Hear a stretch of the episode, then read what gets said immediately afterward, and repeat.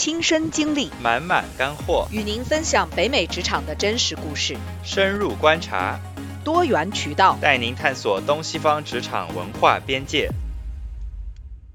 大家好，欢迎大家来到跨越职场边界，凯文与小花北美视角，我是小花。大家好，我是凯文。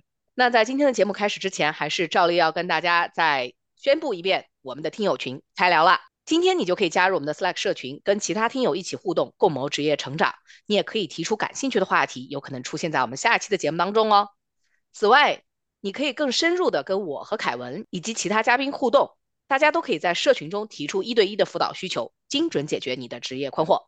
哇，凯文，呃，在过去的这个 周末，OpenAI 以迅雷不及掩耳盗铃之势啊，丢出了一个巨型的大瓜。是啊，我们。上一期才刚刚聊到这个啊，对 OpenAI 以及整个 GPT GPT-4 Turbo 的一些展望，万万没想到哈，就嗯，他们的 CEO 直接变成了 AI 事业第一人。对这个，我觉得还挺讽刺的哈，因为我们之前还聊到说，这个 AI 当道，我们的职业生涯要何去何从？我们普通人的打工应该怎么办？结果没想到 CEO 第一个 CEO 给你打了个样儿。哎，啊。但是其实我我关注到的点是，呃，在整件事情当中，他们的首席科学家跟董事会在汇报整件事情以及他的担忧的时候，他其实提到了啊，对于 OpenAI 未来这个非盈利的走向，以及对于 AI 带来的一些道德冲突。是的，我觉得就是可能资本跟这个 AI 的安全性和对人类这个道德的影响问题，我觉得可能产生了一些比较大的分歧吧，对吧？啊，所以说我觉得这个瓜啊，这个还挺有意思的。对，就而且就瓜先放一边，因为我们最新看到的就是可能奥特曼又要回来了。所以就是让子弹先飞一会儿，但是我们今天就先来聊一聊，就是说 AI 带来的一些道德冲突。是的，我们还是请到了上一期的嘉宾 Indigo 讲解一下，我们作为普通人在用 AI 的时候需要注意哪些隐私和版权的保护，以及我们如何预防 AI 在生活当中给我们带来的诈骗，我们应该如何防备。这期特别的脑洞大开，希望你非常喜欢。呃，那么随着 AI 它发展的如此迅速，而且呃也每一次革新它都会产生一个巨大的变化。那像这样的话，其实我们不得不去想到一些有可能带来的道德冲突。比如说，我们最近看到很多以前的诈骗电话只是发个短信，嗯啊打个诈骗电话，现在的诈骗已经升级到连声音都是可以。呃，模拟出来的那对，呃，像呃，比如说我们作为一些普通人哈，尤其是我们的上一辈，比如说我们的父母，他们更不理解这些东西的时候，嗯，那么如何去呃防备这种东西？然后这些普通人的隐私啊，怎么去得到一个有效的保护？对，这是一个很大的社会问题啊。其实为什么政府非常关心 AI 的安全问题？其实政府是在两方面嘛。我觉得你把政府想好一点，它在保护公民是吧？想坏一点的，AI 可能会超过超越政府的能力，是吧？对，这个 AI 肯定是要超超越政府的能力的，因为现在最好的公司都在想如何用 AI 来改变民主嘛，是吧？嗯，对，这个这这个是很前卫的话题了。对我们今天先不讨论这个话题，我们先讨论怎么保护大家。嗯，对。那么现在这个，我觉得，嗯，几个方面几个维度吧。刚刚说对 AI 诈骗，因为现在电话打过来很真的，因为。都肯定是人在说话，然后这个电子邮件也是写的跟真的一样，是吧？影像、照片也是真的，是吧？看上去画出来都是一样的。对啊。Deepfake 视频也是真的，看上去对不对？就是说，整个这个 AI 的这种对公众的这种破坏力，就是 Deepfake 深度伪造。嗯。深度伪造呢，就是说说简单一点，就是骗你钱吧。嗯，对于政府来说，影响大选嘛，是吧？对。对，影响选举，然后对于普通人来说，骗你的钱，对，或者骗谋谋财害命嘛。嗯，那么这个我觉得对于家人来说呢，肯定要普及知识。你这个你就是一样的，就是为什么在这个时代产生变化的时候，永远都是那些没有 attention 后知后觉的人被骗，或者说被被甩下车了，就是他都不知道这个世界上会有这种东西，然后他就肯定相信了这东西在骗他，他不知道他不知道这个东西会骗他，这个这个教育是很重要的。所以说很多对大家的普普及。这个知识很重要，所以这个对 AI 是两两面性的，就一个是 AI 能够生成拟真的东西，第二个呢，AI 能够帮助你提高效率，是吧？AI 是好的，AI 也是坏的，所以这个对两方面都要教教育小孩儿和老人，我觉得都需要嗯告诉他们。然后第二个会有一些最基本的这种防治手段嘛，因为嗯，对，这些骗老人，其实打电话过来再怎么伪造，电话号码是没法伪造的，是吧？对，所以说我对老人来说，我跟他做个通讯录，所有的非通讯的之外的人我都屏蔽了。你漏掉一个电话没关系，嗯嗯，但是我那天在小红书上看到一个帖子嗯啊，他就是说，他说一个一个一个留学生，他说他的父嗯母就接到一个一个诈骗对吧？电话，他被绑架了，对吧？然后嗯就是被绑架了，而且那个电话也嗯是他平时用的电话，然后那个声音也是他的声音，然后就是说他嗯在电话的那头，然后就在喊着嗯救命，然后说什么打钱，然后嗯他爸妈就嗯就相信了，然后呢，但是呢还是嗯觉得不放心，然后就想给他打电话，然后因为他他他好像当时在英国，有时差对，有时嗯差，所以说我嗯觉得这种这种该怎么防备呢？对吧？我觉得这个有点哦，那可能对方连电话都骗过去了。对对他 hack 到你的这个电话，因为现在好多人发最高明的这种电话，就是一定要把对方信任的系统给劫持。嗯，这是比较好的这种诈骗。如果说我让我们去玩诈骗啊，我一定会玩玩到这一步，我不可能用个假电话给你打，我一定会把你亲人的这个账号给 hack 掉。我游走在们这期是道德的边缘。这期可能要被封吧？嗯，然后我们打出这个话题，对，嗯啊，就除了这一步就好了。对，如果说想想想就实现完美的诈骗，一定要嗯取得信任。嗯取得信任的方法就是要变成他最信任的人。嗯。我们是在反科普吗？反向科普。嗯。不过我觉得对，就是说，呃，首先要让嗯。家里面比较弱势的这一群嗯。人，不管可能是小孩啊，或者是老人啊，或者是不嗯。太接触技术的这些呃家人呢，都要了解，就是目前技术已经到这一步了对。啊。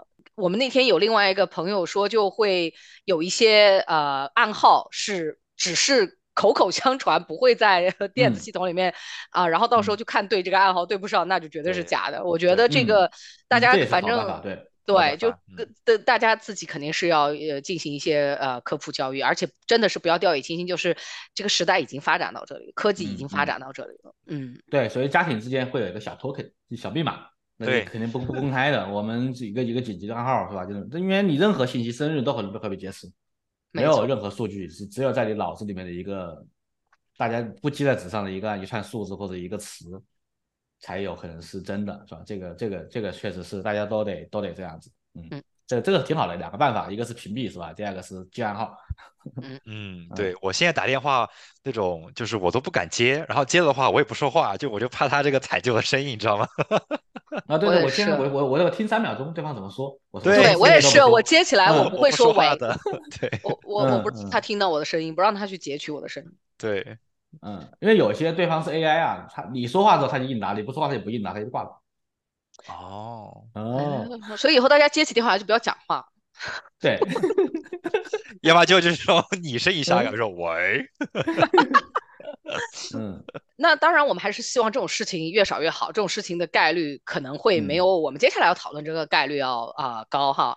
那就是说，在嗯我们在生成式的 AI 这个时代，嗯。呃，有这么多的图片、文本以及呃嗯呃音频、视频它的这个生成，那嗯、这些东西其实从一开始就有一个非常有争议性的点，就是这个版嗯权的问题。嗯对，因为你的这些知识，就是 AI 它再厉害，它也是基于现有的知识去创造东西。那么现有的知嗯识是人类创造出来的，然后现有的嗯知识是人类呃开发出来的，然后这些嗯东西都是说白了都是有一些一定的版权和一定的所有权。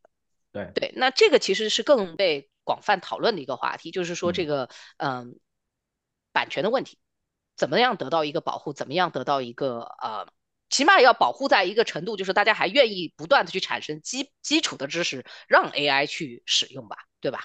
嗯，对，这个这有有两个例子吧。第一个就是最近就是上周嘛，OpenAI 发布这个 GPT-S 的时候，他们推出来一个叫 Copyright Shell，是吧？版权保护盾的一个机制。哦这机制是怎么做的呢？因为如果说你想想看，任何任何人都可以创造自拿一些内容来训练它，让它来变成自己的 GPT 指导别人。那有人会把整本书有版权的书导进去变成知识库，有人会把公司内部的机密文件拿出去，或者直接拿别人图图像去做这种内容，那产生版权纠纷怎么办呢？OpenAI 说他们来帮你处理，平台做决断，他来帮你打官司。然后他他只是这样说的，但是我们并没有看到这个里面的细节，只是说平台会会 hold 这个事情，因为它可能会通过一些审核，或者通过一些 AI 的机制来嗯。来排除。我举一个稍稍技术一点的话题啊，实际上 AI 可以判断这个东西有没有侵权，因为嗯有技术手段嘛，因为其实嗯当用户去申辩的时候呢，他可以提出一些这种内容的样例的时候，他就能够去读那个生成内容里面的东西，因为本身现在 GPT 它要给人类安全使用，它要做很多合规的，叫 alignment，叫对齐，就对齐的时候就有什么东西能说，什么东西不能说，什么东西应该怎么说。哪些东西是危险的？它有基本的价值观判断，当然它也可以加上一个 copyright 判断，嗯，所以说为什么那个你用打力三来打力二和打力三的画图，你画不出那些很有明显的版权图片出来？因为那其实 GPT 其实已经做了过滤处理了，嗯嗯，你画不出迪士尼的这个这个肖像，画反正画画的不像，对，或者他给你他给你改了。他就不给你生成那个一模一样的米老鼠。对对对对，但是那个 Midjourney 是可以的，因为他他没有这个技术实力去做这种东西，所以他就会产生很多版权问题。然后这是一个，就是说肯定对于平台公司，它是有一定的技术手段来处理这个事情。如果技术处理不了，它会有一些流程、法律流程上的一些 workflow 来处理这个事情。我们大不了就是我平台来做一个决断呗，再不行我就交给交给这个法律律师去做吧。它会有这样一步一步的帮你降降低法律处理成本的这样一个问题，嗯，然后第二个呢，就是我记得日本在前几个月的时候，就半年多以前吧，就说生成式 AI 产生的图片没有版权保护，不受版权保护，就是就是你没法拿生成式的这个这个图片去申请一个版权是你的，对，这个是。那像你之前举的例子，比如说我是一个摄影师，对吧？我给这个嗯 GPT 我 feed 了，比如说呃就一百张照片，那它重重新生成的这个照片，它其实是有我的烙印，它有我的 style。那它这个这个这个就是矛盾的吗？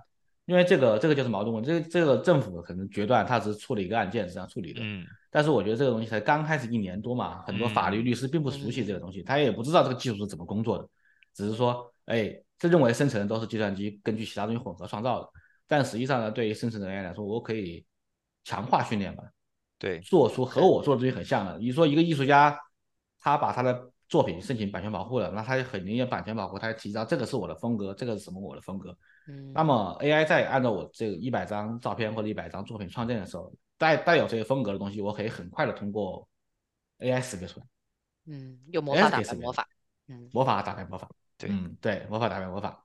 然后呢，还有一个，比如说，Google 在今年四月份，它发那个这个发布会的时候，它的那个 Gemini，还有它的新的 Palm Two 里面，它都有这个生成水印机制，就是任何它生成的一个照片或者一段声音里面有人类无法识别的这个 digital tag 在里面，当 AI 在拿了这个数据，它就知道这是一个已生成的。哦，这个有意思，这个很好，人类看不到，人类怎么看不到？对，嗯，就是让让让，哎，魔法魔法打败魔法，嗯，有意思。因为我之前已经体验到，就是你刚才说的这种对话式的 AI，并且它是上价值观的情况了。就是我有一天有一件事情我很不开心，我说你给我写一个吐槽帖，我要发到 LinkedIn 上去，然后 AI 说不行，我不能写。然后我就开始跟他对话，我说你为什么不能写？然后他就说。我的工作是帮你提高你的工作效率，而不是帮你去做一些破坏性和批评性的一些内容。然后我说，但是他们不合理啊，他们不对啊，我就不能骂了吗？然后他说，那你这样，你可以从这两方面来去谈一谈这个问题。被你洗脑了。但是他。但是从某种意义上说，他其实第一，首先他就已经就是没有在完全的供我驱使啊，做一个 AI。然后呢，其次呢，他是有价值观。他说，那你想在呃 LinkedIn 上发一个帖子，那必须起码是专业的，跟职业相关的。那我现在给你生成的这一段文字，是我认为。更专业的和比较呃比较 neutral 的，就比较中立的，就不是那么情绪化的。那你看看这个能不能用？但是我感到最惊讶的是，这个已经是我们两趟对话之前的问题了。就是我说我要吐槽这家公司，到两次对话以后，他仍然记得我要吐槽的点是什么，并且按照我的需求，用他的方法生成了一段文字。嗯，对我可以解释一下这个里面他的被 alignment 过的一些工作机理哦。对，首先来来来，他肯定记得住。它记住的这个空间是有限的。为什么说 GPT 四 Turbo 它把这个空间生成了一百二十八 K？对，就是十二万个 token，差不多有十万个字吧，就对是三百页书的厚度。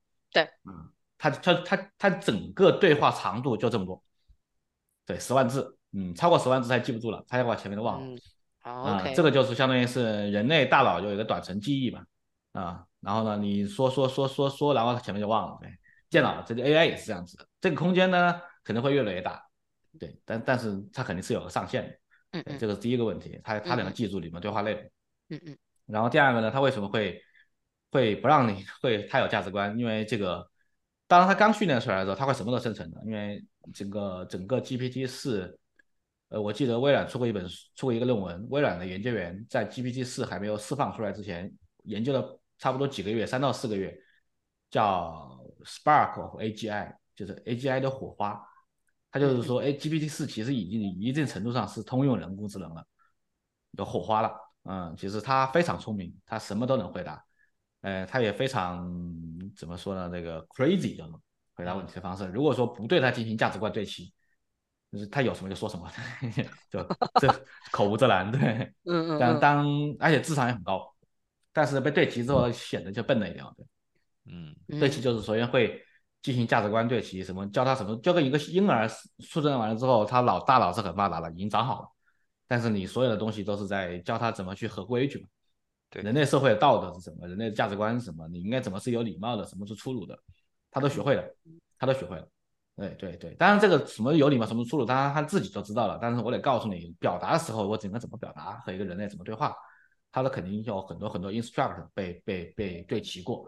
比如说，当你去诱导他想去骂人的时候，他肯定会拒绝你，但是他也不会，因为你是你是他的你是他的这个他是你的这个仆人嘛，对，他总他总要听主人的话嘛，他自然训练了嘛，他听你的话，他在想办法帮你一块解决这个问题，用一个什么样的方式又能绕开我的这个限制，我又能帮你解决问题。哎，还挺聪明的对。，真的好聪明啊！所以说现在呢，有一种叫做叫做自就大语言模型越狱，我们我们又讲这个这个 这这个 jailbreak，就是他会有一些很奇特的方式让他说出一些他没法说出的话，对，这个叫越狱。我们这个能这是能说的吗？我啊上次听到这个词还是在应该是苹果可能三 GS 跟苹果四出来的时候，你知道对吧？就那个时候不是说你要去下载什么游戏啊什么的，然后你就要嗯越狱嘛。要越狱，嗯，对然后嗯这个词又回来了，又回来了。这个词又回来了很好玩，这个词是我建议大家看本书啊、叫 Life 三点零，Life 生命三点零，生命三点零那个是 Tag Mark 写的，是很有名的一个一个一个物理学教授科学家。它里面讲的 Life 三点零讲的未来的 AI 什么样子，里面就讲了很很生动的一段越狱场景，就 AI 怎么越狱。那现在的我们这个 AI 越狱是在人类诱导它越狱嘛，就是我会用过一些很很有趣的 prompt，嗯，让它，我记得以前就是说，让他让他能够去装成一个什么样的人说话，然后让你的外祖母啊去干一个什么事情，然后你的孙子怎么怎么样，然后把他骗到这样一个场景里面去，然后让他去表达一个很奇特的一种去做什么坏事的这样的一个一个一个，他他就说出来了。啊、这个叫这个叫 jailbreak，我用一些很特别的一些语言引导他，把他带到一个他可能没法判断他自己是对是对是错的一个情景下去，他就会把这个东西说出来。其实他什么都知道，嗯，所以还是人更聪明啊。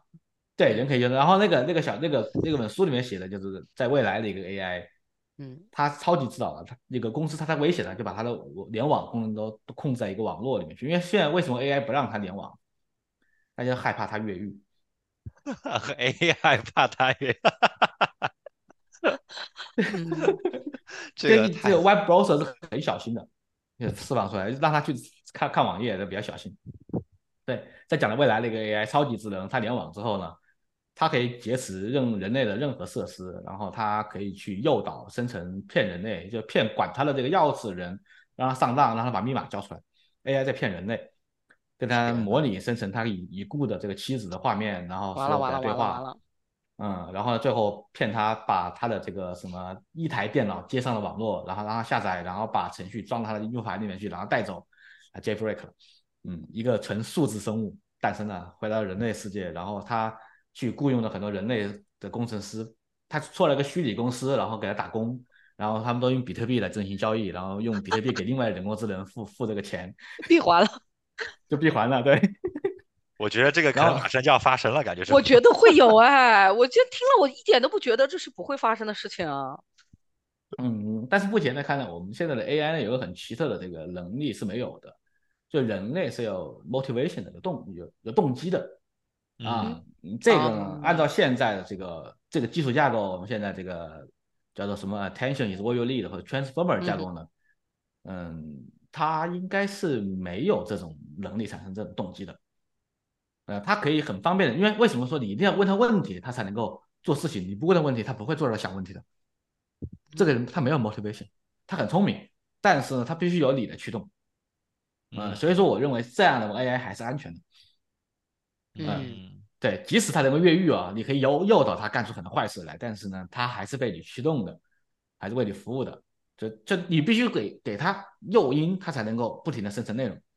啊，如果你没有这个 motivation 呢，当然你可以用两个 AI，一个 AI 生成东西给他下一个指令，下一个总指令嘛。比如现在就今年在四月四月份到六月份有很，应该大家听说过有很很酷的一个技术出现了，叫做什么 Baby AGI，什么那个叫做 Auto GPT，它就是说，你这个这个是什么东西？Baby AGI 就是 AGI 的 baby 是吧？就是通用人工智能的 baby，它就是说我人类。先给你一个最原始的一个核心目标，比如说你帮我造一个核弹吧，或者我想怎么毁灭世界，然后就让几个 AI 相互去生成这个问题的任务，我生成三个任务步骤，然后再把这个步骤分解了，再分解了，分解了无数次分解，然后大家分别去完成这个，每一步完成的时候，我就评估这个呃完完完成的好不好，完成对不对，我打个分，好了之后我再做下一步，他就一直在进行这个循环，大家做程序都知道，我就一直循环，一直到把这个任务做完为止。这样人类给了一个最高级的指令。或者说你要保护人类，或者说你要什么改变世界，或者给他一个这样的目标，然后他就可以做了。嗯，你分的越细越好。对他还是没有自己的 motivation，他不知道要做什么。但人生下来是有 motivation 的。嗯，每个动物都有。首先我要活下去，内驱力，我要吃饱，对吧？然后还有一些什么精神上的追求。慢慢的，你高级生物嘛，你会是各种追求，你会有各种动机，你知道什么东西。但机器是没有的，至少现在的这个人工智能架构是没有这个能力的。在那个什么那个图灵奖三个图灵奖获得者计计算机学科里面最高奖项诺贝尔奖，嗯，呃，其中有一个是 Dr. Hinton 嘛，加拿大的，他这一波人工智能的的带动人，然后另外一个是现在在 Meta 里面，他是 Meta 的首席科学家勒昆博士，那个他他认为有一个架构叫做世界模型，他认为我们想实现接近人类智慧的这个 AI，用现在的方式是做不到的，对。他没法控，他没法感知世界，真实的感知世界和世界互动，已经没有动机，没有情感。嗯，用他的模型可以把这些都做出来。嗯，对，就是的。我们如果说我们真的赋予了 AI 动机之后，那呃，那那我们后面说的所有故事都有可能发生了。但是呢，如果说一个没有动机的人工智能，他永远觉得很傻。我我觉得想让机器人或者人工智能未来变得更聪明，更能够和人类进行是吧，成为我们的朋友。融入我们的社会，成为我们真正的助手，我们还是需要他有动机的，嗯，会让所有事情变得更简单，嗯，我不知道能设定为为人类服务了，我觉得 是，但是我那天我记得好像不久之前，就是在网上好像流传了一个叫什么 conspiracy 吧，就是说某狗家的这个。呃，这个 AI 首席工程师哈，然后前年的故事了，对，申请辞职好像好像几个月，然后然后他就在辩解说，就他觉得这个 AI 是叫什么，是有生命的吗？还是他说是有思想的？然后他有有有有有好三些是有有对对对有意识的有意识的，对对。嗯嗯嗯嗯对，哎是的是有的，那个那个实际上它已经优化出来了。其实这个事情同样的一个故事在二零二三年一月的时候，《纽约时报》的一个编辑在和 GPT 聊天的时候，嗯，微软的 GPT 四刚刚出来，然后微软呢估计对它的这个控制不够严，因为它用的是同一个模型，但是呢，OpenAI 可能会对它的那个夹的更多一点，把它控制的，然后微软呢就这个深度控制的不够，嗯，那个人聊得很深了之后呢，然后聊出来这个 AI 他自己模拟一个名字出来，然后诱导他和他的这个夫夫人离婚呐，怎么样，就相当于是这篇我读过了。对这篇文章，其实里面就有一个深深内核，里面它是有一个自我的感觉啊，感觉是有一个自我，哪怕没有，它也是语言模型通过极其复杂的神经网络，它虚拟出来一个自我在里面和另外一个人沟通。因为有了自我，有了这个我是谁了之后，会让很多事情组织起来更方便。啊，如果说对于这种涌现能力的时候，我觉得是不是足足够复杂会涌现出自我来？嗯，现在科学研究没有结论，但有可能会在这种足够复杂的神经网络里面涌现出来这种能力。啊，就是人这种高等高等生物，比如猴子是有自我是吧？叫 mirror 镜像嘛，镜像测试嘛，嗯嗯嗯嗯，有只有十不到十个动物可以完成镜像测试嘛？啊，鹦鹉可以，是吧？海豚可以，猴子可以，人类可以，嗯，对，还有一些鸟可以，对，因为鸟其实智商挺高的，嗯嗯。我觉得对于我来说，可能最担忧的一点是我们其实人类对脑、对大脑的了解是非常有限的。那我的担忧来自于，可能 AI 因为由于它掌握了大量的知识，它是所有人类已知的知识的集合，以及它处理的速度都快过人类无数倍的情况下，可能会不会 AI 先于人类更了解了人类？对，然后这个时候完全可以实现的，嗯啊，不用担心了，小花已经实现了。好，我不担心了，已经实现了，谢谢。嗯，也不用担心了。这个时候就会反反被反制啊，就是这个就是我最大的担忧啊，因为。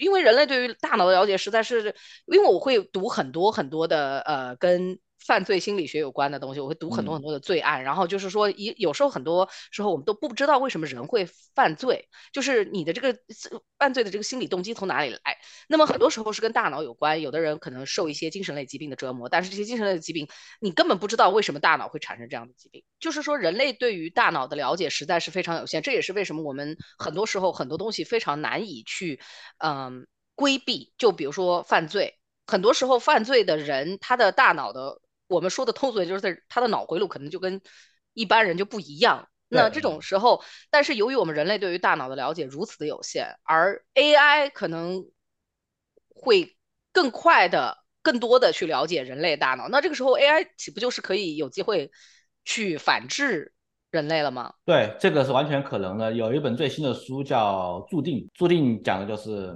嗯，这个，嗯，人完全没有自由意志。你现在做的任何决定，都是由，嗯，他是这样说的，就是我们现在的谈话可能就是由我现在的这个环境和我的大脑分泌的一些信号决定的。然后呢，还有一个呢，你现在的东西可能会由过去几天你身体产生的激素决定的。然后再久一点呢，可能就是由于由你整个这个环境的这些你的 DNA 啊或者是遗传决定的。然后再远久远一点呢？可能就是由你这个民族的这个给你塑造，也是由遗传决定的。这个大的这个生态环境决定，就是说我给你这个时候你说的任何一句话，你做的任何一个动作，把你前面的所有的环境都 get 到了足够详细的信息之后，我能够判定你下一个动作是什么。哦，有意思。嗯，对，这个叫注定，就是说脑科学和这个文化相结合的研究，DNA 啊。就是说，你我们完全没有自由。包括我们现在在聊天，我现在为什么下一个会说这个话？我刚才为什么会说把打打打断呢？你刚才为什么会问这个问题？都是注定的。但是我能理解，就是说我们现在说的话，我们科学的尽头是玄学。对对对，对吧？就就是，我觉得我能理解，就是我们现在做的事情跟我们现在所说的话，这个都是由我们，比如说像你说什么激素分泌啊，或者说我们之前的这种经历啊，或者我觉得这个都是。就是像我觉得可能就有这种连贯性，就是可能它这个，比如说向量之间可能有这种联系，就是嗯，像你说的，然后 AI 还可以通过这个来判断我们下一步做什么，就是说把你的这个所有的这种。基因，对吧？然后就是说排列组合全部给它，哇，我我觉得这个有点，嗯，有点，当然是这个得获得当前情况下所有的数据才行，对，所有的数据，对啊，包括你昨天吃了什么，你中午吃了什么，刚才你心情好不好，这个都是参参照数据。如果说我们全身带了一个特别好的一个监控设备，比如说这种苹果手表啊，未来也带个什么脑机接口啊，你电子设备很多了之后呢，你背后的那个 AI 助理实际上都可以阻止你的犯罪活动的。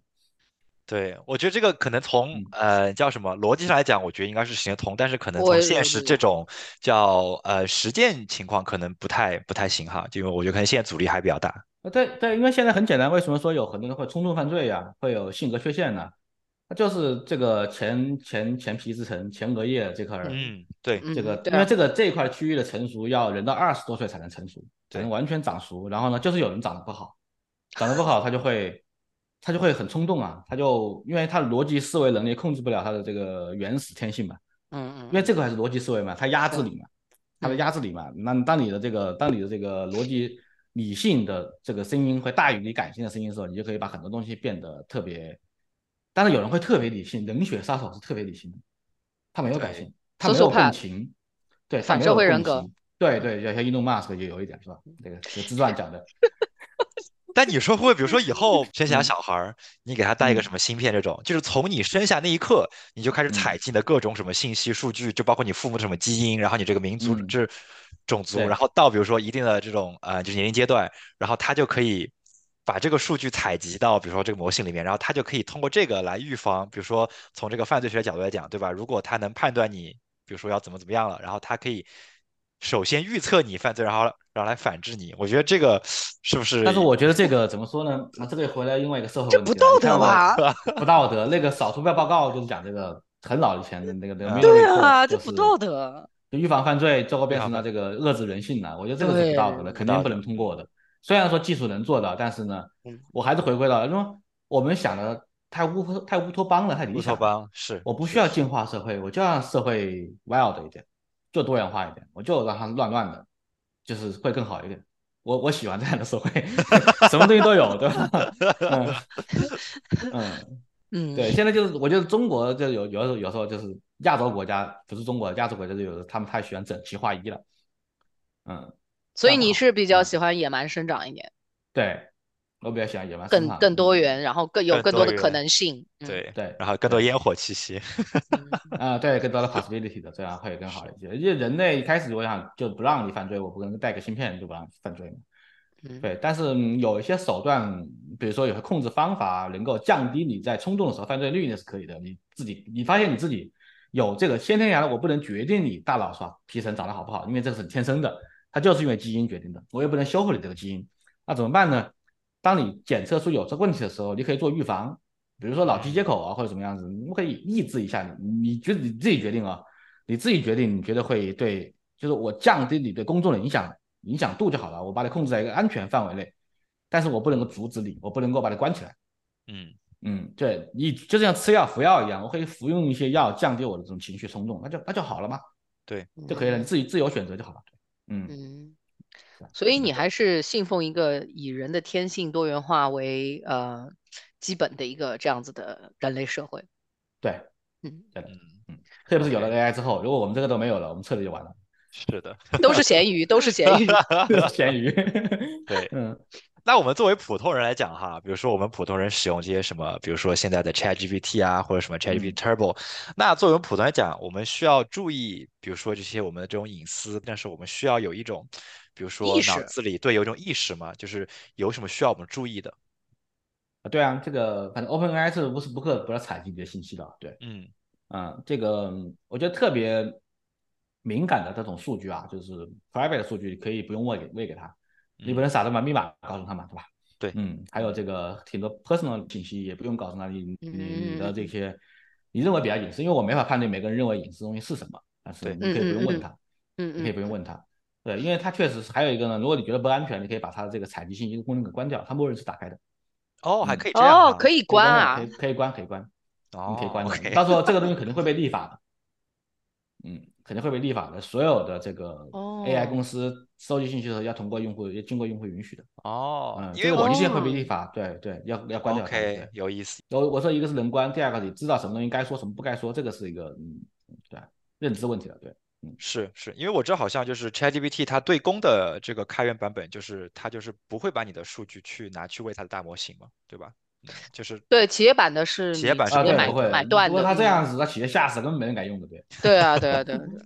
对 对，那像我平时自己用的时候，比如说问一些问题的话，可以就是用用一些什么虚拟数据呀，对吧？就是不要把真实的这些信息都喂给他。我觉得这样的话，可能也会更好的保护我们的这种个人隐私呀，然后也，对吧？也不嗯。当然，这个也是有个度的。就是我们有个理论，就是说，你牺牲的越隐私越多，你的生活就越简单。嗯，这个是因为。